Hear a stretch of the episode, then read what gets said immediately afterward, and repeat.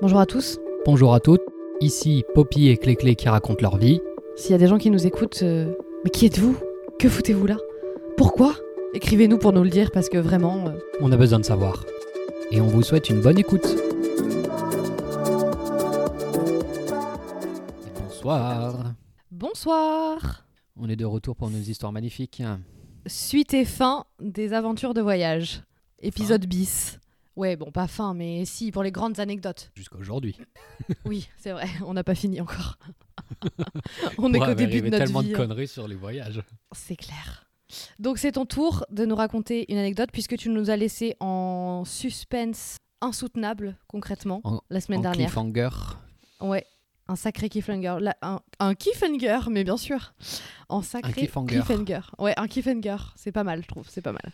Euh, mon histoire Donc là, euh, remonte Ah non, mais je- à euh, 2011 ou 2009 2009. 2009, j'avais 12 ans. Ouais, à peu près.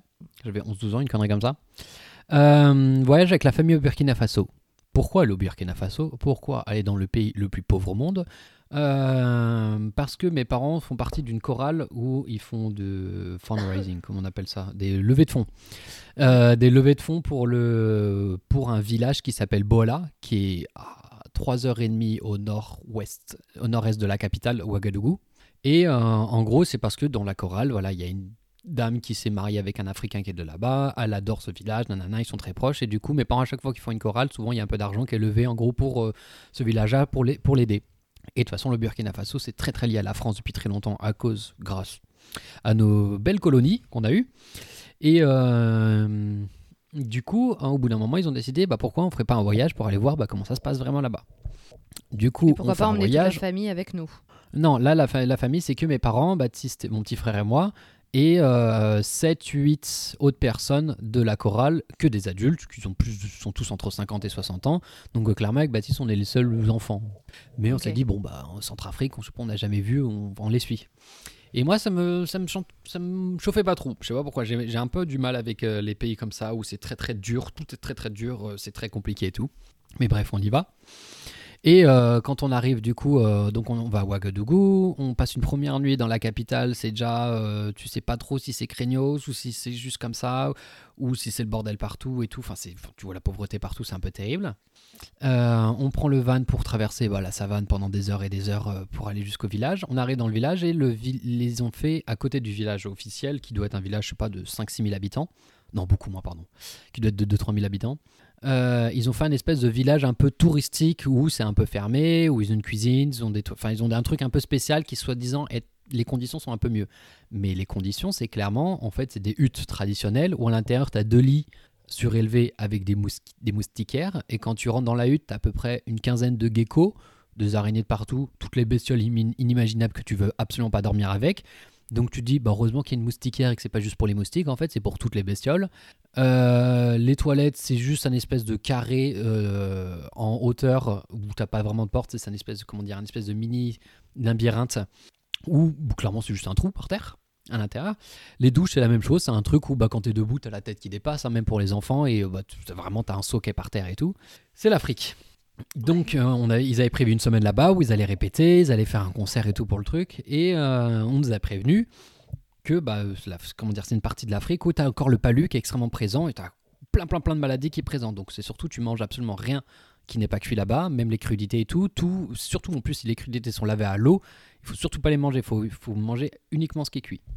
Donc avant d'aller là-bas, en 2009, on va faire les vaccins. C'était une bonne galère, c'est un vaccin qui nous avait tous un peu euh, fatigués et tout. Et on apprendra par la suite, plusieurs années plus tard, que ce vaccin n'était pas utilisé depuis 10 ans. Ça, genre, c'était un vaccin qu'on n'utilisait plus du tout, qui n'était apparemment pas très très efficace contre le palu et qui rendait plus malade qu'autre chose. Super. T'es ravi d'apprendre plus 10 de- ans après, quoi. Oui, oui, je suis ravi de l'apprendre. Et en plus, euh, quand même, pour se protéger, à chaque fois qu'on buvait de l'eau qui venait du puits, on rajoutait des petites pilules, il y a un peu de chlore et un peu de, de trucs qui sont censés tout décontaminer. Donc on commence, on visite le village un peu à droite à gauche et au bout de deux jours, il y a vraiment un jour où je me lève où je me sens vraiment pas très très bien du tout. Où vraiment ça va pas du tout et euh, où ça va pas et genre vraiment quand je vais aux toilettes, c'est on est en mode diarrhée genre foudroyante. Genre vraiment on est en mode ça il y a quelque chose qui est pas passé. Euh, et je me sens pas bien, je vais me coucher et tout, je, je vais pas les suivre pour la matinée. Ils reviennent vers midi. Euh, ma mère, elle me, demande, me donne un smecta. Tout le monde sait ce que c'est le smecta. C'est le médicament le plus ignoble au monde. Et concrètement, c'est pas un médicament, c'est juste une pâte pour faire du plâtre dans ton estomac. Pour qu'on... C'est tout. C'est juste du plâtre que tu Mm. bois.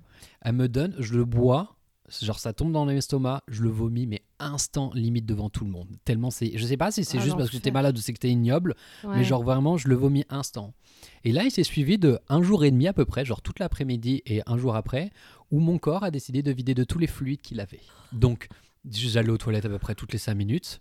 Je dormais sur un matelas qui était au milieu d'espèce du haut-vent central parce qu'en fait, il faisait trop chaud dans les huttes dans la journée. Et le truc qui est génial, c'est qu'une fois que tu t'es vidé complètement et que tu n'as plus rien à vomir, et ton corps qui veut continuer ensuite, désolé pour les hématophiles et euh, scatophiles, phobes, pas philes, scatophobes et euh, hémétophobes, euh, bah tu vomis de la bile.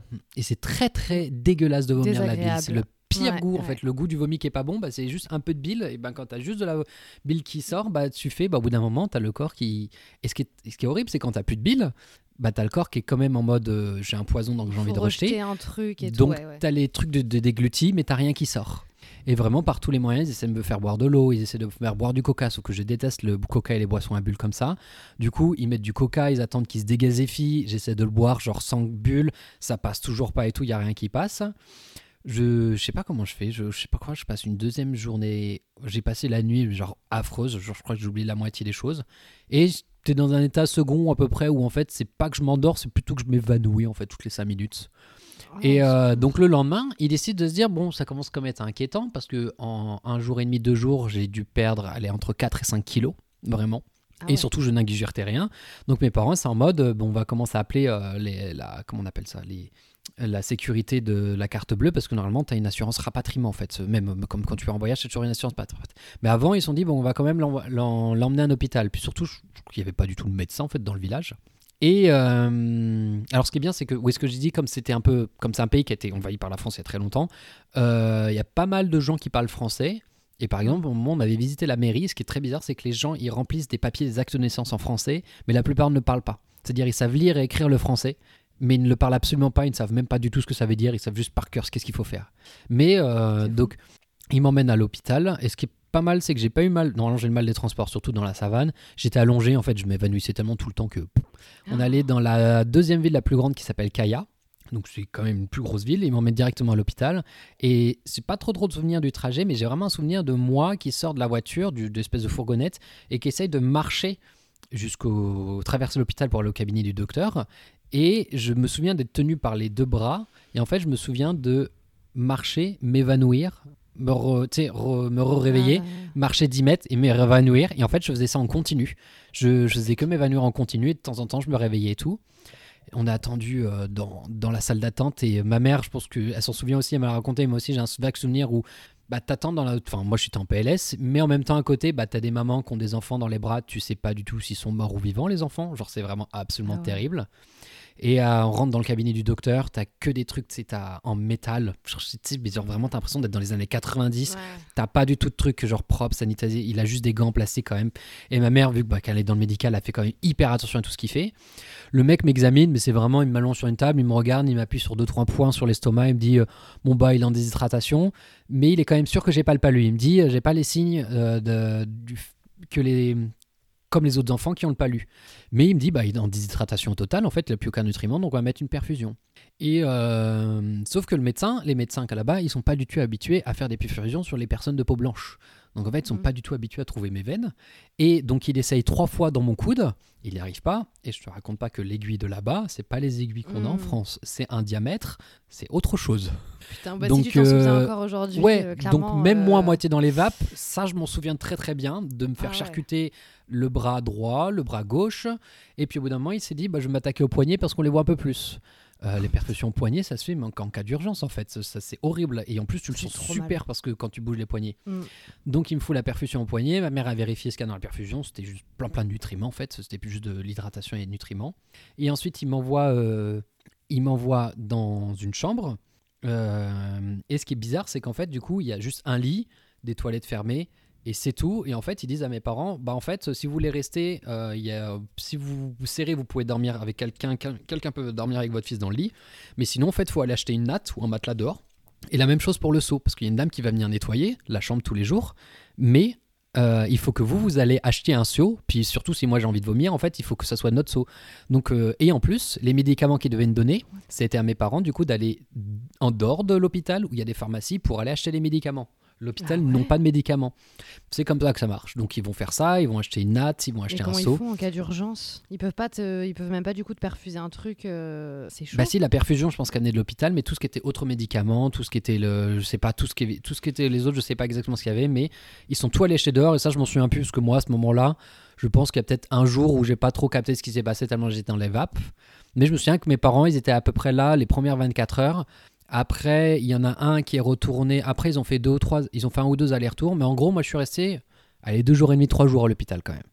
Ah ouais, mais Et quand donc même. vraiment dans les vapes, mais genre vraiment genre au bout de ma vie. Et ce qui est bien, c'est que après la première, le lendemain, après la première nuit, euh, là, il y a quelqu'un qui a amené des repas et c'était du riz vraiment genre des trucs très consistants Mhm. genre et ça j'arrivais à manger genre vraiment deux fourchettes mais genre pour moi c'était un exploit en mode euh, et euh, je savais que ça s'améliore un peu mais j'ai toujours la vape mais j'étais tellement dans les vapes qu'à un moment j'ai dû me faire je crois que ma mère m'a raconté que j'ai dû me faire sur moi-même même une nuit tellement tu vois je, je pouvais rien Ah ouais, contrôler de mon corps quoi. Ouais, ouais. Ouais, là, c'est vraiment quand j'allais aux toilettes, c'est vraiment, je disais toilettes, ils me portaient, ils me déposaient sur les toilettes, puis ils attendaient.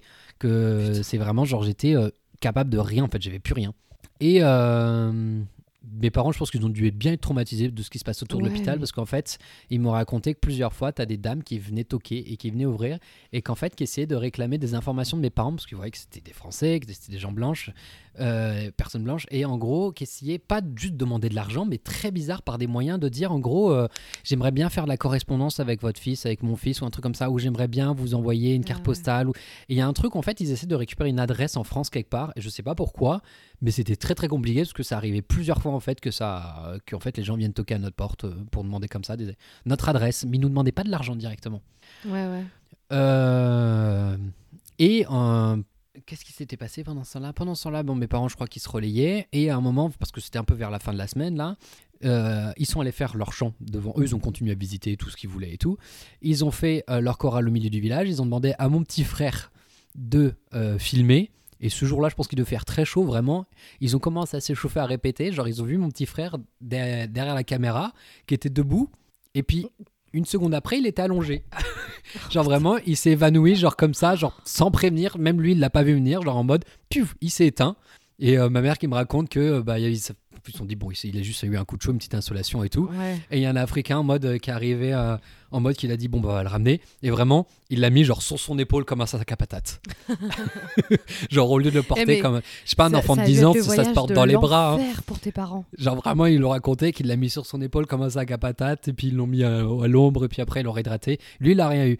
Mais quand même le reste du séjour moi j'ai appris plus tard qu'en fait tout le monde était malade. Tout le monde avait une espèce de coulante et tout. C'était terrible. euh, Genre vraiment tout le monde a été chopé quelque chose par la bouffe. Parce que quand on mangeait le soir, t'as pas d'éclairage, c'est c'est de la lampe à huile. Et on faisait attention de manger quand même euh, que des trucs cuits. Mais je pense qu'en fait, on devait bouffer des moustiques en même temps. Parce que vu que t'as des lampes, t'as tous les animaux du, ouais. du monde qui peuvent voler, qui volent autour des lampes. Et vraiment, ça doit se poser dans la nourriture et tout. On a dû bouffer des trucs genre pas fous. Et euh, donc vraiment le voyage, tu vois, moi j'ai dû profiter même pas deux jours parce que même sur les deux jours, tu vois, j'avais pas trop trop kiffé, c'était pas trop mon délire. Et euh, après j'étais revenu au village et je crois que les deux derniers jours ça allait un peu mieux. J'arrive, j'ai suivi la moitié de la journée.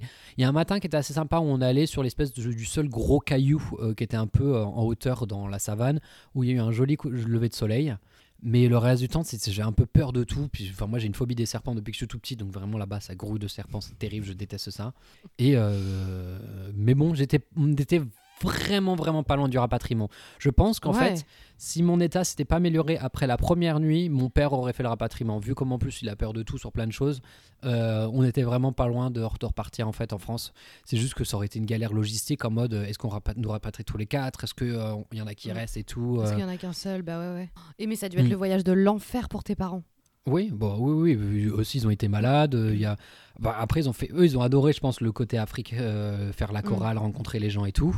Mais ouais, le côté euh, bah, s'occuper de moi, euh, tout le monde qui est pas La très bien, mon petit quoi. frère aussi Bah qui était pas très bien et tout. Bah Et ouais. donc je reviens. en Voilà, donc déjà, moi, le voyage, pff, même le retour, je crois que. Si, le retour, c'est un peu bizarre. On s'arrête encore une nuit à Ouagadougou. On dort chez, en gros, un ami d'un ami de quelque part et de quelqu'un. Et euh, on fait un grand, grand repas. euh, avec plein de gens et tout, et il y a quand même une viande qui est très très élastique, qui est vraiment pas très bonne. Et je sais pas pourquoi avec mon petit frère on décide de la donner au chien parce que vraiment on voulait voir. Et on voit le chien qui se barre en courant. Vraiment, on en a conclu qu'en fait on a bouffé du chien là-bas sans le savoir. Ah, Ouais, on l'aurait su, j'en l'aurais pas touché. Mais vraiment, j'ai jamais vu une viande aussi ignoble et aussi terrible et vraiment très très très Ah. bizarre. je crois que c'est pire que le Donc, caca, ouais. ça. hein. Mhm. Oui, non, mais là, on est sur des trucs terribles. Ah oui, voyage terrible, c'est quand je te dis que ça m'est ah ouais, non, revenu. là. J'ai pas teasé pour rien. Ah, Et putain, euh, donc déjà, on est sur un voyage que vraiment j'ai absolument détesté. Peut-être qu'un jour j'y retournerai en Afrique, mais vraiment je suis encore un peu traumatisé par cette expérience-là, Ouais. pas par le pays en lui-même, juste parce que moi qui, ai- qui Bah oui, oui, terriblement non, mal vécu ça. Et euh, en revenant en France, j'ai fait des, des- quand même des relevés sanguins et euh, par sécurité, ils pensaient que quand même j'aurais pu avoir des traces de palu. Du coup, qu'est-ce qu'ils ont fait? Ils m'ont mis sous antibio. Sauf que je reviens avec un estomac qui est vidé de flore intestinale, je n'ai absolument rien, je, me suis absolument vidé, donc mon estomac est vide, et ils décident de me blinder d'antibiotiques. Et les antibiotiques, c'est un truc qui déglingue tous les organismes Mm. vivants que tu as dans ton estomac. Et le premier truc, c'est que c'est jamais sélectif. Les antibiotiques, c'est des spectres très très larges d'action.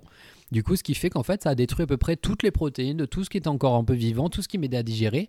Et ce qui fait qu'en fait, derrière, eh ben, ça arrivait quand j'étais en quatrième, ça je m'en souviens.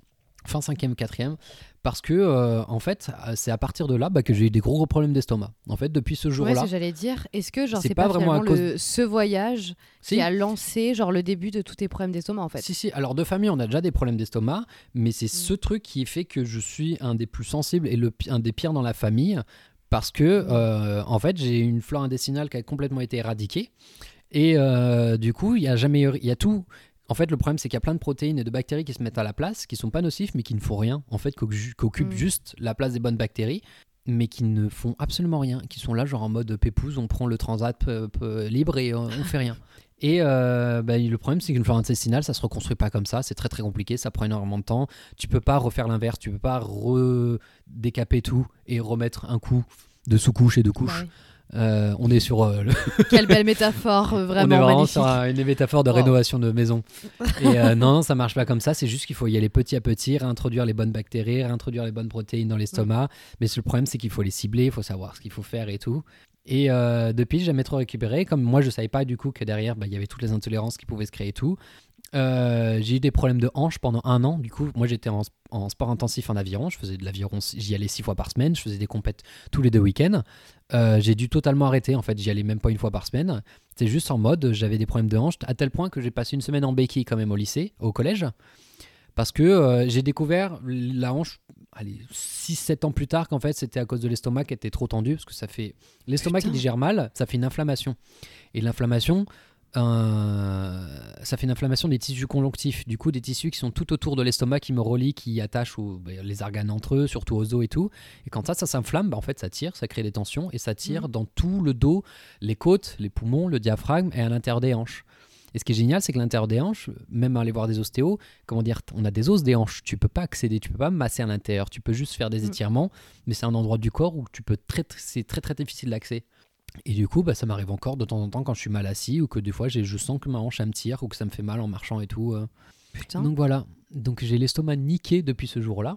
incroyable. Euh, je... Mais en fait, tu vois, ça, j'en veux, plus à la clinique. Ouais, ouais, j'en veux plus à la clinique en France qui ont fait que de la merde en pensant euh, Ouais, oh, par sécurité on va le blinder d'antibiotiques. ouais, ouais hein. c'est ça. alors qu'ils savaient très bien ce que j'avais eu. Et euh, donc voilà. Magnifique voyage, Waouh. magnifique expérience, super souvenir qui reste à vie. Putain. Et je vais dire que franchement, dans tout ce malheur, t'as une chance et une seule. Enfin, pas une seule, mais t'as une chance incroyable. C'est que tu n'étais pas tout seul. Genre, t'es pas parti en voyage solo et tu t'es retrouvé comme ça à t'évanouir euh, dans tous les sens. J'aurais été euh, tout machin. seul, enfin je me serais évanoui, j'aurais eu un- le moindre, euh, aujourd'hui le moindre truc de conscience, j'aurais fait rapatriement direct. Je sais même pas Ouais, pourquoi ouais, mes parents aujourd'hui n'ont m'ont pas rapatrié en fait. Il y avait un petit truc de. euh, bah, le problème c'est que mon père il est hyper inquiet, mais il y a ma mère qui est tellement dans le médical depuis longtemps que au contraire elle est le contraire d'inquiet. Genre vraiment, tant que tu peux marcher, c'est-à-dire que tu es vivant. Ça veut Mm. dire que tu peux aller en cours, tu peux aller à l'école, tu peux faire ce que tu peux faire ta vie. Ah, tant que ouais, tu peux marcher, de parents. Ah oui. ah vraiment, moi les, les trucs maladie à l'école, c'était qu'en cas où je ne pouvais pas marcher en fait. Si le reste du temps tu peux Ah. marcher, bah, c'est bon en fait, tu respires, t'inquiète, hein, ça va passer. Ah oui, elle fait partie de, de, de ce type de personne qui pas très inquiétée en général par euh, les maladies. Hmm. Ouais, ouais, ouais. Mais non, mais c'est c'est vrai qu'aujourd'hui, du coup, le, le premier réflexe, je pense, c'est oui, c'est direct, genre tu te fais rapatrier. Mais juste, genre, il te, il te serait arrivé un truc comme ça, genre euh, tout seul au fin fond d'un truc, ben panique quand même. Genre là, au moins, t'avais ta, ta famille et tout à côté, euh, tu savais qui Ah, t'emmenait, que heureusement. t'étais un peu en sécurité, enfin, tu vois. Genre, il y a ce truc-là quand même. Par contre, gardé- ton histoire a fait écho à une autre histoire qui m'est revenue en tête. Genre, vraiment, j'ai entendu le mot hanche. Et ça avait fait un espèce de flashback dans ma tête, mais incroyable quoi. Genre là, vraiment. attends, je finis juste avec un Ah non, truc. mais termine. on, a fi- on a gardé quand même un bon souvenir. Euh, on a ramené le seau et la natte Ah qu'on avait acheté pour l'hôpital. Pas vrai. Euh, Et le seau, on l'a encore aujourd'hui, on l'utilise. Et on a pris des stickers d'usine où il y a marqué ne pas gerber. Quand tu sais, c'est empilé de palettes. Et on l'a collé sur ce seau. Et c'est le seau à vomi. Pour les soirées, pour Mais les gens qui sont malades, c'est le officiellement c'est le seau à vomi de notre maison. Et Ah, il sert de temps en temps pour les gens qui sont malades. Mais trop bien. Mais genre, vous êtes reparti avec ça dans l'avion? Oui, oui, je sais pas comment et d'où. Je, je sais qu'on Mais- a gardé la natte, on a gardé le seau. En plus, c'est marrant parce que c'est un seau, euh, refondu d'ancien plastique de récup. Donc c'est très violet, très jaune, c'est genre très mélangé, un peu psyché. Genre vraiment, c'est pas du tout un seau qu'on trouverait ici dans le marché en fait. Genre couleur Ah ouais, unie, c'est un seau de plein plein de couleurs trop marrant. Mais trop bien. Et vraiment, c'est tout le monde est d'accord que c'est le seau officiel à vomi. Bah oui, forcément. De toute façon, ça pouvait être quoi d'autre Évidemment. Ah, mais génial. J'adore que vous ayez ramené le seau, franchement. euh, Avec marqué ne pas gerber alors que tout Incroyable, le monde sert pour vraiment. gerber.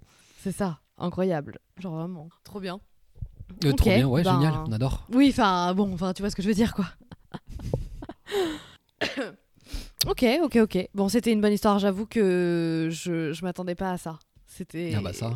C'était très intense. Très, très Ah intense. bah ça, je m'en souviendrai toujours. hein. Ah, Ouais. Enfin, tu t'en souviendras toujours. Ça, il t'aura fallu quand même 1h30 à m'écouter et parler pour qu'il y ait une, une, euh, une, euh, une histoire qui te revienne en tête. Oui, bon, je suis fatigué. hein. Ouais, ouais. Bon, c'était la semaine dernière. Mais bon. Hmm. Ok. À mon tour pour la deuxième. Vas-y. Non, juste la, toute petite euh, parenthèse, le disclaimer euh, sur les hanches, c'est que euh, il y en a pour trois minutes. C'est que un jour, et je m'en souviendrai, mais toute ma vie, clairement toute ma vie, ça m'a traumatisé ce truc-là. C'est que un jour, je peux te redessiner la chambre, le lit, le, où était le soleil, enfin, mais tout. Genre tellement ça m'a marqué. Je me réveille, j'étais vraiment petite. Je pense que j'avais 8-10 ans, un truc comme ça. Je sais pas quel âge j'avais, mais je pense 8-10 ans. Et je me réveille et en fait, euh, pour aller à l'école, et je sens que je ne peux plus bouger le bas de mon corps. Et genre, je comprends pas ce qui se passe, je panique de ouf et tout, impossible. Genre, j'essaye de bouger la jambe pour me lever de mon lit, et je ne peux plus bouger le bas de mon corps. Du coup, je me mets à hurler, ma mère arrive dans la chambre, et je lui dis, euh, je ne peux plus bouger, enfin, je, je peux plus marcher, je comprends pas, enfin, je, je sens plus mes jambes en fait. Donc, panique à bord, évidemment. Ma mère, qui comprend pas du tout ce qui se passe. Genre, euh, hier, ça allait très bien. Pourquoi ce matin, tu te réveilles et tu peux plus marcher? Enfin, c'est quoi cette histoire, tu vois? Et elle m'emmène aux urgences. Et, euh, et elle m'emmène aux urgences de Cognac. Donc, ouais, c'est ça. J'avais 9 ans parce qu'on venait vraiment juste d'emménager dans la région. Et, euh, et en fait, donc, ils me font plein de tests et tout. Et euh, il s'avère que c'était le nom de maladie le plus drôle au monde le rhume des foins. Genre. ça s'appelle littéralement le rhume des foins. Et en fait, je rhume saurais pas. le, c'est le surnom pour les allergies, non?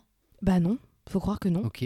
Et en fait, c'est un espèce de truc. Alors là, franchement, j'ai plus vraiment, j'ai plus en tête genre euh, les détails du truc, mais en gros, c'est un problème dans mes hanches qui se sont bloquées ou je, enfin, je sais plus ce qui s'est passé et qui fait que bah en fait, ça te bloque tout le, le bas du corps et que tu ne sens plus en fait tes membres inférieurs et donc tu ne peux plus les bouger, tu n'arrives plus à les C'est bouger. horrible. C'est horrible. Et le truc, c'est qu'en plus de ça, enfin, j'étais vraiment bloquée et je suis restée alitée euh, pendant bien mes deux mois, quelque chose comme ça. Ou euh, bah pareil en fait, genre à chaque fois que qu'il fallait que j'aille euh, aux toilettes, euh, il fallait qu'on me porte, qu'on me prenne, qu'on me mette sur les toilettes, que je fasse puis me reporte. C'est-à-dire, Et je passais t'avais vraiment perdu, tu pouvais plus bouger l'usage de mes jambes. Ouais, je pouvais plus rien faire. Et ça a duré genre deux mois. Alors, faudrait que je demande à ma mère, genre, parce que j'ai vraiment aucun souvenir de comment ça s'est résorbé.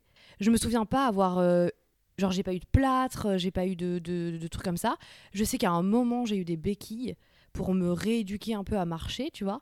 Mais comment c'est passé? Est-ce qu'ils m'ont donné un traitement, un truc? Je sais même plus. Je sais juste que je me suis réveillée un matin et que je pouvais plus marcher. Un truc de fou, quoi. Un truc de, mais un truc de. Et je me souviens être restée pendant deux mois chez moi parce que du coup je pouvais plus aller à l'école, donc euh, et je me souviens euh, que je j'avais vachement kiffé parce que du coup j'avais le droit de regarder des dessins animés et mon frère il devait aller à l'école en fait. Et moi j'étais trop contente Parce que du coup, je passais la journée. Bah, au début, c'était hyper chiant. Et puis après, j'étais en mode, bah ouais, mais c'est cool. Genre, euh, moi, euh, je peux regarder des dessins animés toute la journée, tu vois. Alors que mon frère, il faut qu'il aille à l'école. Donc j'étais trop content. Enfin bref, donc ça, c'était le petit, euh, la petite parenthèse. Mais, ce qui me priorités fait- chez les enfants. Non mais de fou. Mais ce qui me fait quand même tilter en mode, faudrait, faudrait vraiment que je- j'en parle à ma mère et que je lui demande comment c'est résorbé parce que j'ai aucun souvenir de ça. Enfin bref, pour passer à la vraie anecdote. Donc la vraie anecdote, c'est en 2014. Euh, mon père, pour la première fois de sa vie, nous dit, donc euh, il venait de, divorcer avec mes parents euh, peut-être un an avant ou un truc comme ça.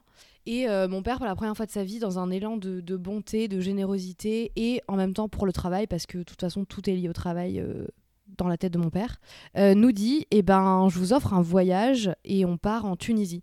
Évidemment, mon frère, ma sœur et moi, on n'avait jamais euh, voyagé avec euh, mon père avant. Enfin, on avait voyagé avec mon père, il était absent et euh, ben voilà, on n'avait jamais voyagé vraiment avec lui. Et on n'avait jamais fait des grands voyages parce que on partait jamais en vacances parce que mon père bossait euh, 363 jours par an, tu vois. Donc du coup, on partait jamais en vacances. Et donc là, il nous dit ben voilà, je vous emmène en vacances et tout, on part en Tunisie. Ok, trop cool. Il, Et donc on part, bref, on part en Tunisie euh, avec euh, nos valises, machin. On arrive dans un hôtel. Enfin, il avait réservé, un petit peu un genre un club med. euh, Enfin, c'était pas un club med, mais euh, tu sais, un, un hôtel dans lequel t'as une piscine, des activités, des machins, un peu style club med, quoi, en gros. Un Et resort, donc, il y avait- comme ça. Ouais, voilà, c'est ça, un resort, ouais. ouais. Et, et donc, il y avait plein d'activités qu'ils proposaient dedans, et ils proposaient pas mal d'excursions et tout. Et un jour, on se balade dans le hall avec ma sœur, et on voit qu'ils proposent euh, des trucs de massage, euh, des euh, jet skis, des machins et tout. Et donc, on va voir mon père, et on lui fait, ouais, ce serait trop cool de faire une activité quand même. Je sais pas quoi, viens, on va faire du, chameau, euh, on va faire du quad, euh, on fait quelque chose quoi. Et mon père dit, euh, ben, et mon frère aussi, font font en mode, bah, ce serait trop cool d'aller faire du quad, ça peut être vraiment fun, venez, on va faire du quad. Ok, donc on sort du resort, on était peut-être au 3-4e jour qu'on était là-bas, on devait rester une semaine, et, et on part du coup en mode excursion au quad. On arrive là-bas, euh, devant une cabane qui a un boui-boui euh, pas possible, comme tu peux te l'imaginer en Afrique du Nord, euh, en Tunisie, quoi. Le truc qui ressemblait, enfin, d'extérieur qui ressemblait à rien. Les quads, ils étaient tous alignés, tu vois, mais devant le magasin. Mais ils étaient tous cassés, genre ils étaient tous démontés, tout machin et tout. Et nous, on fait en mode bon, ben déjà, ça, ça, ça pue la merde, tu vois. Mais enfin, voilà, tu sais, c'est la Tunisie, quoi. Donc tu te dis, bah, vas-y, quoi. Tu sais, on se promène dans le souk, euh, bah, on va monter sur un quad, quoi. On, s'en fout. Et donc on était, avec un, un grand groupe. En gros, ils attendaient, euh, tu vois, qu'il y ait un peu de monde. Puis après, ils faisaient partir un groupe, et, et etc., etc. Et donc on attend un petit peu. Et euh, finalement, il y a pas mal de personnes qui arrivent. Et donc, du coup, ben, ils nous font partir en, en groupe. Ils nous font un- une, genre une mini démo qui doit durer genre euh, 50 secondes en mode ben voilà comment on démarre le quad, voilà comment on l'arrête. On part, euh, vous nous suivez, il y a genre deux accompagnants devant, deux accompagnants derrière. On fait un petit chemin, euh, il y en a pour une heure, une heure et demie, un truc comme ça, et, et on rentre quoi. Ok, pas de souci. Et euh, du coup, on commence, et on commence un peu tranquille, tu vois, on est gentil, euh, on suit le, groupe, euh, machin et tout. Puis au bout d'un moment, on fait en mode, putain, quand même, on se traîne et tout. Nous, on aimerait bien, tu vois, que ce soit un peu plus fun. Donc, on commence, tu vois, genre à s'arrêter, à attendre que les gens avancent, avancent, avancent, avancent. Et puis d'un coup, on se tape des axels et on rattrape le devant du groupe, tu vois. Mais du coup, on se fait des petits sauts sur les dunes et tout, tu vois. Enfin voilà, on s'amuse, quoi. Je vois. On n'a pas 4 ans, mais voilà, c'est rig- enfin, voilà, c'est rigolo, loin. quoi. Ouais, dans la tête, pas loin à ce moment-là, quoi. Et, euh, et voilà, et donc, euh, et donc on fait ça, comme ça, un petit, un, petit bout de temps, euh, et ça fait peut-être ouais, 40-45 minutes à peu près qu'on est dans le désert. Euh, donc on est bien, bien éloigné euh, de la route et du centre euh, de, de la ville dans laquelle on était, dont j'ai perdu le nom absolument, totalement, vraiment j'ai une mémoire de merde. Et... Ouais, donc ça fait à peu près ouais, 45 minutes qu'on y est et tout. Et en fait, si tu veux, les quads, ils font que de tomber en panne, tout le temps. Ils font, ils s'arrêtent, en fait, ils- les gens, ils le conduisent et là, ils entendent euh, et le machin s'arrête. Et du coup, il y a forcément un des quatre accompagnants qui vient, qui le fait redémarrer par euh, on ne sait quelle euh, magie mécanique et outil un peu chelou. Et, en fait, il les redémarre bizarrement, les, les, les quads repartent, et puis euh, 20 mètres plus loin, il y en a un autre qui tombe en panne, etc. etc. Nous, on s'amuse parce que les nôtres, ils marchent super bien, c'est trop fun, et voilà. Et donc, arrivé là, à peu près à ces 45 minutes, un moment, le quad de ma sœur tombe en panne. Et à ce moment-là, j'étais avec elle. Et donc, bah, j'attends avec elle en me disant, bah, le temps qu'il répare son quad, eux, ils vont prendre plein, plein, plein d'avance. Et nous, on va se taper une espèce d'axel avec ma sœur, ça va être trop cool. Et donc, euh, le mec commence à essayer de, réparer le, quad de ma sœur et ça marche pas. Et donc on attend, on attend, on attend, euh, ça marche toujours pas. Le mec finit par dire bon ben je crois qu'il va falloir que vous montiez derrière moi et tout. Donc ma soeur dit bah non, euh, moi euh, non, enfin voilà, genre j'ai payé pour un quad, je veux mon quad, euh, j'ai pas envie de monter avec vous. Enfin c'est pas drôle quoi. Et donc le mec dit ok bah on va réessayer et tout. Et puis là je regarde ma soeur et je dis bon écoute Anso, j'en ai vraiment marre de t'attendre, ça me saoule. Là ils doivent être super loin. Je rejoins le groupe. Et elle me dit ok ok vas-y à plus. Et là moi je pars euh, comme une resta euh, dans le désert tu vois. À fond les ballons. à fond les ballons. Et donc, euh, bah, je, trace, quoi. Je, je vais tout droit là où j'ai vu partir tout, le, tout le groupe. Et, et à un moment, c'est hyper chelou, hein, mais à un moment, j'arrive à un carrefour. Genre, une espèce de carrefour dans le désert, quoi. Un peu chelou, mais c'est-à-dire que, bah, il y a une. Enfin, avant, non, avant ça, avant ça. Je me tape mon axel, quand même. Je vois une petite dune au loin, et je me dis, ouf, celle-ci, va faire des guillis dans le ventre, ça va être très drôle, on va la prendre à fond. du coup, j'accélère et euh, j'a- j'accélère, je, je me prends la dune et euh, au moment où je suis sur la dune, le quad fait tout, tout et il tombe droit comme ça en piquet sur la dune. Et là, il tombe en panne, le mien. Oh. Et là, je fais putain, mais c'est pas vrai.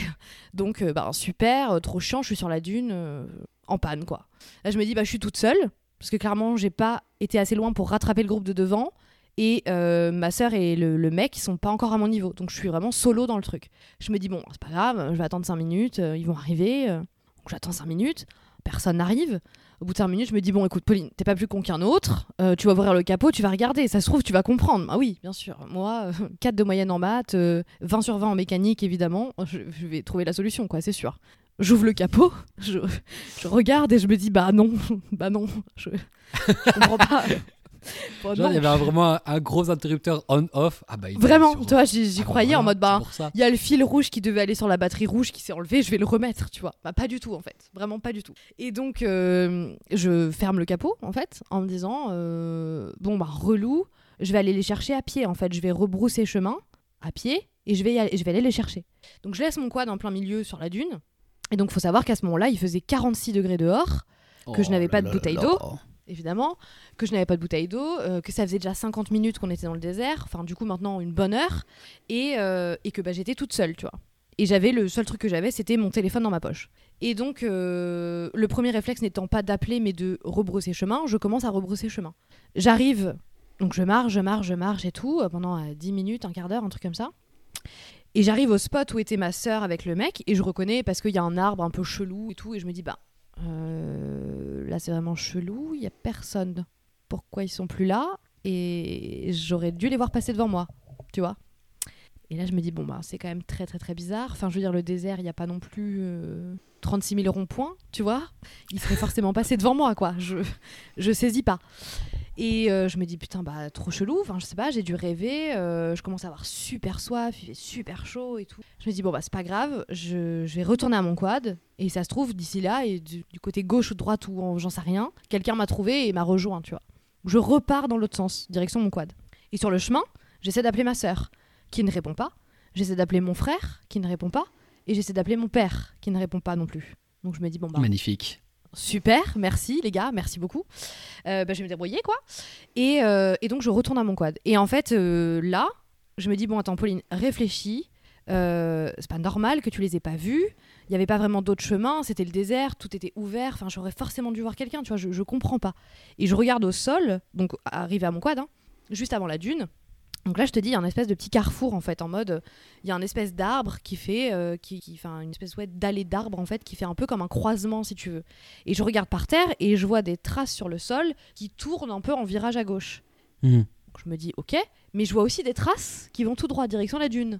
Je me dis, bon, ça se trouve, je me dirigeais tout droit, le groupe est, est parti à gauche, tu vois, parce que je vois vraiment des traces dans le sol en mode à gauche. Je me dis, bon, bah, je sais pas, je, je vais marcher, tu vois, genre, euh, personne me répond, quoi. Donc je, ben, je vais marcher. Ça se trouve, le groupe, il est à 100 mètres derrière la grande, grande dune là-bas, et je vais les retrouver, tu vois. Et, euh, et je commence à marcher. Et puis au bout d'un moment, bah quand même, euh, fait chier, tu vois. Genre, euh, je suis fatiguée, j'ai soif. euh, ça fait genre 30, 30 minutes que je suis toute seule dans le désert. Je commence un tout petit peu à paniquer et à me dire, bah qu'est-ce que je fous là? Tu m'étonnes. et, et je vois toujours personne en fait. Et j'avance et j'avance et j'avance et je, vois personne en fait. Et je me dis, attends, mais enfin. Et en fait, j'arrive pas, à... j'arrive pas à comprendre à ce moment-là ce qui s'est passé, tu vois. Vraiment, ça, n'a... ça ne fait. Enfin, ça ne fait pas sens en fait dans ma tête. Je me dis que j'ai, j'aurais forcément dû croiser quelqu'un et je comprends pas pourquoi je suis toute seule ici, quoi. Et donc, euh, panique, je, me dis, bah là, le mieux, c'est de rester euh, au point où je me suis arrêtée, en fait. Faut que j'arrête de marcher dans tous les sens. J'ai fait marche arrière, j'ai vu personne. Je suis partie à gauche, j'ai vu personne. J'avais marché un peu tout droit, j'ai vu personne non plus. Bah, je, je vais rester, je, vais rester où je suis, en fait. Et donc, je rebrousse chemin de nouveau vers mon quad. Sur le chemin, je commence quand même un peu à, vraiment paniquer. Je rappelle ma soeur, je rappelle mon frère, je rappelle mon père, toujours personne qui répond. Je me dis en plus, il n'y a pas un pas un couillon qui va se rendre compte que je suis pas là, quoi. C'est quand même une demi-heure que je suis partie. Il n'y en a pas un qui va capter que je suis que je suis plus dans le groupe, tu vois. Ça fait trop plaisir, les gars. Et, euh, et là, en fait, euh, ouais, je sais pas, euh, genre panique. Bah, pourtant, franchement, j'étais vraiment. J'avais 18 ans, quoi. Je- ouais, j'avais 18 ans, je pense, à l'époque. Et, et là, j'appelle ma mère, en fait. J'appelle ma mère et je lui dis. Et donc, ma mère décroche. Elle était à la boutique à ce moment-là. Et elle me dit. euh, Eh ben, mais qu'est-ce qui se passe et tout? Et là, je me mets à pleurer, parce que moi, j'appelle toujours ma mère en pleurant, en fait, vraiment. Surtout au milieu du désert et t'as du réseau, c'est ça qui me fait marrer Mm. depuis le début. Ah, mais incroyable, vraiment. Genre, vraiment, ça sonne. Ma mère décroche à Cognac dans sa boutique et me dit Mais Pauline, mais pourquoi tu m'appelles? Et je lui dis Ben, maman, je suis perdue dans le désert. Et en fait, là, j'ai une espèce de. Enfin, j'ai un espèce de sentiment qui vient de me passer euh, dans la tête. Et c'est genre Si je meurs, il faut que je dise à ma mère que je l'aime. Donc, je t'aime. Et ma- ma mère, euh, Pauline, mais oh, Pauline, mais t'es complètement malade de me dire ça, mais tu te rends compte, je suis à Cognac, mais qu'est-ce que tu veux que je fasse, mais c'est horrible. et je lui dis bah oui, mais euh, j'ai appelé papa, il répond pas, j'ai appelé Anso, elle répond pas, j'ai appelé Rémi, il répond pas, je voilà, genre ça se trouve je vais crever en fait. Je lui dis maman, euh, il fait 50 degrés, j'ai pas d'eau, ça, fait, ça fait bientôt une heure et demie que je suis toute seule dans ce putain de désert, je panique, je vraiment je panique, tu vois.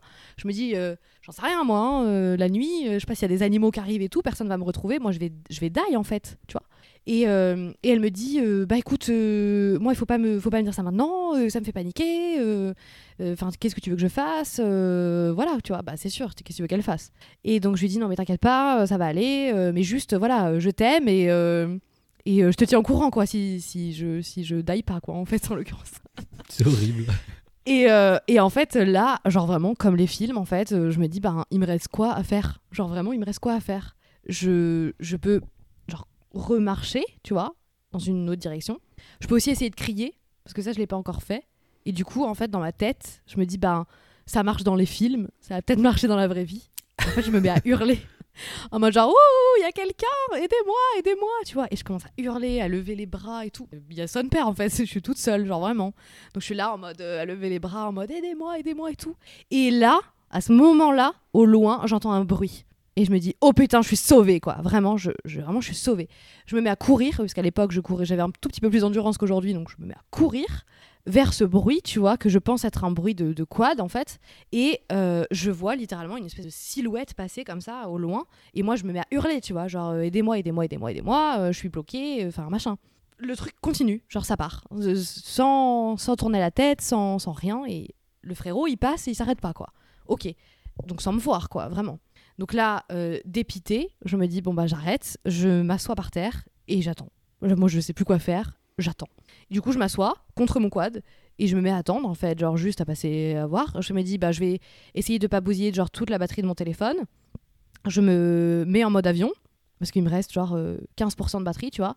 Et je me dis, euh, dans une heure, ils se seront forcément rendus compte que je suis pas là. Et donc, ils essaieront de m'appeler. Donc, dans une heure, j'enlève le mode avion, tu vois. Juste, j'essaie de garder un peu de batterie. Et donc, euh, je suis assise dans le désert. Ça fait euh, bientôt euh, genre 1h50 à peu près, tu vois, que je suis dans le désert toute seule. Et Oh euh, je crois vraiment que à ce moment-là que je vais vraiment die. Je vois ma vie défiler, tu vois. Je me dis, j'ai rien fait de ma vie et tout. Et, euh, et, euh, et en fait, au bout d'un moment, j'entends un autre bruit de mécanique, tu vois, genre un peu bah, quad en fait encore. Et là, bah, je me relève d'un coup, je- j'enlève le mode avion de mon téléphone et pareil, tu vois, je me remets à lever les bras en l'air et à essayer de hurler un peu, tu vois. Et là, le frérot me voit et arrive vers moi. Et le mec, il arrive vénère comme jamais. Il commence à me hurler dessus, à me dire Ça fait deux heures qu'on vous cherche, vous vous foutez de ma gueule, tout le monde est paniqué et tout. Ah, je dis Mais vous êtes rendu compte que j'étais partie en fait Alléluia Je dis Bah, vous, vous étiez où en fait? Moi, ça fait deux heures que je vous cherche. Vous êtes bien sympa, vous, euh, monsieur. Et donc, Le mec me retrouve. Bon, au bout d'un moment, donc il commence à me gueuler dessus. Au bout d'un moment, il capte quand même que j'étais un peu panique, quoi. Donc euh, il se calme. Il essaie de réparer mon quad, donc je lui explique et tout. Pareil, l'avantage c'est que du coup ils parlent tous français et euh, du coup il essaie de réparer mon quad. Il n'arrive pas à réparer mon quad. Et là, euh, tu vois, si, si on était dans euh, les anecdotes de la honte de McFly et Carlito, j'aurais littéralement raconté cette histoire, puisque vraiment la honte internationale, c'est que du coup mon quad ne redémarre pas, donc il me dit bah mettez-vous derrière moi. Donc je me mets, tu vois, genre le mec il, genre, il conduit son truc et moi je suis sur le côté, tu vois, genre les jambes comme ça, tu vois, Ouais. Comme ça. Et, euh, et donc je me mets là et je me tiens au petit rebord là du, quad et tout. Et ils repartent dans je ne sais même plus quelle direction, du coup ils, ils étaient tous, tu vois. Et en fait, on monte, genre une grande dune, tu vois, comme dans un film. On arrive en haut de la dune, je baisse les yeux et là je vois en randonnion tout le groupe, chacun assis sur son petit quad. Et genre vraiment, ils formaient, en fait, ils formaient tous un demi-cercle, genre prêts à faire un sacrifice humain, les frérots, ils étaient tous en cercle, comme ça, ils m'attendaient. Et nous, on était genre, tout en haut de la dune. Et donc on arrive, je les vois tous comme ça, genre euh, en demi-cercle, et il commence du coup à rouler avec son quad et à descendre la dune pour arriver devant tout le monde. Et là, on commence à descendre, et ça commence à nous applaudir. Et là, on commence à nous applaudir. Tout le monde me regardait, j'étais rouge, j'avais pleuré, il faisait 50 degrés, j'étais Mais déshydratée. de là où t'étais? Mais même pas. Mais même pas. Vraiment pas. On a mis. euh, je saurais pas te dire en fait. Je vais te dire des conneries, mais. euh, mais peut-être 15 minutes en quad, tu vois. Ah oui, quand même. Oui, oui, t'es quand même roulé un peu. Non, je crois Non, que vous étiez mais- la dune d'à côté. Non, non, mais. Non, non, non, pas la dune d'à côté. Non, non, on avait roulé un peu, mais 15, mi- enfin, 15 minutes, tu vois ce que je veux dire. Je sais pas non plus. euh, Non, ils étaient pas à une heure, quoi. Et en fait. euh, Et en fait, ils étaient tous, c'était du coup ce- cet endroit-là, là, c'était le, le, le- comment s'appelle, le- la cabane de pause, quoi, en fait, genre, donc il y avait tout en, en- enfin là où ils étaient tous en, demi-cercle, il y avait une espèce de petite, toute petite cabane en bois, et il y avait un mec avec une glacière qui servait genre de l'eau, des coca, euh, des trucs comme ça, tu vois. Et donc évidemment là, mon père, mon frère et ma sœur qui étaient au début du demi-cercle euh, me voient arriver. Ils se mettent, euh, enfin pas mon père, mais ma sœur se met un peu à pleurer, tu vois, et tout. Et ils me rejoignent, tu un peu en courant et tout, en mode ça va, ça va, ça va et tout. Et euh, je suis en mode, ben, euh, genre, euh, non, en fait, ça va pas, genre, il faut combien de temps pour réaliser que j'ai disparu euh, un peu vénère, quoi, tu vois, genre, les gars, enfin merde, c'est la famille ou c'est pas la famille, en fait, ici, tu vois. Et là, mon père, il commence à dire au mec, bon, bah, vous allez quand même lui offrir un coca pour ce qu'elle vient de traverser, nanana et tout. Les mecs me payent un coca, du coup. Et en fait, ils m'ont expliqué après que ils avaient avancé beaucoup plus loin, à la base, et que vraiment, genre, quasi arrivé à la fin, ils se sont rendus compte que euh, quelqu'un avait disparu dans le groupe, et de là, ils ont tous fait demi-tour, en fait, pour euh, commencer à me chercher. Donc, Ils ont laissé. oublié. Ouais, ils m'avaient vraiment oublié, ouais. Et euh, alors, soi-disant, ils ont pas vu que j'avais disparu. Je dis à ma sœur, mais euh, frère, on était ensemble, tu vois. Genre, euh, t'as dû vite te rendre compte que, que quand même, j'étais pas, pas avec toi, quoi. Et en fait, euh, ouais, ouais, donc en fait, ils ont fait tous demi-tour. Ils ont laissé le groupe dans ce fameux truc de cabane de pause, machin. Et les quatre accompagnants, en fait, ont commencé à ratisser un peu le désert pour me trouver, quoi. La honte. Vraiment la honte. Et pour vraiment, pour clôturer euh, cette escapade en quad, donc on, après euh, genre un quart d'heure de pause, genre on s'enrhumait, blablabla, on repart tous. Et euh, du coup, on, termine le chemin, enfin pour après, du coup, faire demi-tour, retrouver la route, blablabla. Et on arrive peut-être à 10, 10 minutes, un quart d'heure de la fin.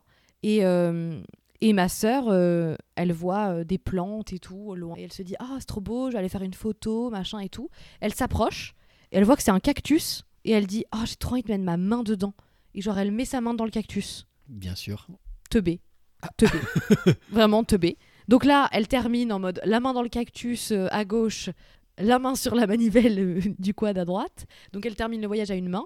Et comme si ça, c'était pas suffisant, littéralement, on arrive au boui-boui pour rendre les quads. Et mon père se dit Tiens, mais ce serait super drôle de se faire une dernière petite accélération. Et fonce dans le quad de mon frère, qui tombe en panne directement et casse, du coup, par la même occasion, le quad de mon frère et le sien. Nickel, vraiment nickel. Les mecs étaient ravis et à la fin ils nous font. Donc on sort et tout, on rend les trucs. Donc les deux quads abandonnés dans le truc, le mien abandonné toujours là-bas parce que le mien il avait toujours pas démarré, hein, il était toujours dans le désert. hein. Donc euh, Mhm. ils avaient déjà, ils avaient, nous on avait déjà niqué trois quads. On était quatre hein, quand même. Enfin, fallait le faire. blacklisté de tous les bonnes fonds Ah, sont mais- blacklistés de tous les loueurs de quad de, de Ah, non, mais- Tunisie. Ah non mais clairement, mais vraiment, mais clairement. Et du coup on arrive, donc forcément mon père et mon frère terminent à pied, mais vraiment on était au, vraiment au niveau du boui oui tu vois. Donc ils terminent à pied, ils laissent les quads là-bas. Et là, le mec, il arrive, et donc euh, ils disent bah, au revoir à tout le monde et tout, et ils font merci, merci beaucoup, c'était très sympa. Et là, il arrive, il voit mon père, il lui fait on vous propose pas la photo souvenir? Non, mais non, mais. là, mon père, il fait non, mais ça ira, tout est dans la tête, merci pour le coca, et on est parti. Oh là là. Donc Alors, voilà. pour ta défense, t'es pas la honte parce que c'est pas toi qui a. qui a- Je veux dire, ok, t'as planté le quad, mais c'est pas ta faute s'il a cassé non plus. Et puis tu pouvais Non. rien faire, tu pouvais pas les trouver. Donc c'est pas vraiment la honte. Bien sûr, tu t'es tapé mais la, la fiche honte, parce en fait, que c'était la perdue. Genre, ce qui est- Oui, non, mais en fait, ouais, c'est genre vraiment ce qui était la honte. Je te dis, c'est l'arrivée au... en haut de la dune, tu vois, que tout le monde te regarde et commence, genre, tout le monde commence à t'applaudir, tu vois. Bon, je me dis, genre, euh, vraiment. T'es inquiété pour toi. Ouais, ouais, tiens. Là, je me suis dit vraiment, par contre, la honte, quoi. Parce que là, je me tape la fiche de ouf. Et genre, tu peux pas faire plus centre de l'attention que, que ça, en fait. Oh là là, magnifique. Très belle Voilà. histoire. Ouais. Tu la connaissais pas du tout, celle-ci, t'avais même pas eu de teaser, hein, je pense. Si, je, je savais qu'il y avait un truc en Tunisie, c'est tout. Oui, mais à part ça, tu savais rien. Et du coup, après, juste, j'ai quand même appelé ma mère pour lui dire euh, Maman, je... je suis pas morte. je suis pas mort. dans l'histoire. J'ai pas oublié ma mère, tu vois. du coup, le lendemain, mon père a dit bon bah on va faire, euh, on va faire, on va faire, on va, on va juste bronzer aujourd'hui. Voilà, très très bien. On va faire juste du bronzage aujourd'hui, ce sera très bien. Non mais c'était, par contre c'était vraiment très très drôle et euh, j'en garde quand même un, un très bon souvenir. Mais euh, enfin, je pas drôle pendant quelques temps, mais maintenant quand j'y repense, je me dis c'était énorme quoi. Enfin genre, euh, je me suis vraiment marrée quoi. Quand on y repense, Mm. genre ma sœur avec le cactus et tout, tu vois. Enfin voilà, on est tous morts de rire maintenant quand on y pense. Très belle histoire. Donc voilà, c'était les petites anecdotes. Après j'en ai d'autres, mais pour le coup là c'est vraiment des petits trucs, euh, tu vois. euh, ça vaut pas, ça vaut pas New York et la Tunisie quoi. Enfin ça c'est les vrais, Bon, les un- vrais, vrais deux bonnes anecdotes quoi. Il y a un beau palmarès quand même là. Ouais, je pense que là dans le niveau top 3 on est pas mal. Enfin toi aussi, hein, Bah ouais, bien. ton histoire d'aujourd'hui elle était vraiment pas Ouais, mal quoi. Ça remue des bons souvenirs. C'est ça, ça remue, ouais c'est ça, c'est le terme. Remuer. Bon bah écoute, je pense qu'on va réussir à genre s'arrêter là Ouais. et faire un aussi. podcast qui va durer genre moins d'une heure. Oui. Oui, ça passe, c'est très bien. Il y a ce qu'il On faut. va peut-être faire ça. Ouais, je pense que ça va. Bon, là, il n'y a pas de cliffhanger pour terminer sur cet épisode. À moins que tu Non. veuilles en lâcher un comme ça. Non, peut-être que ça reviendra, peut-être que ça reviendra pas, on saura pas. On va voir ce qui se passe en Italie. C'est ça. Bon, on a un peu de temps encore, hein, putain. Ah ouais, mais attends, j'espère qu'on n'aura pas d'histoire comme ça, parce que là, vraiment, euh, si on se mélange euh, des problèmes d'indigestion, euh, de la Et perte... de quoi euh, en même temps, ça va pas non, le faire. ça.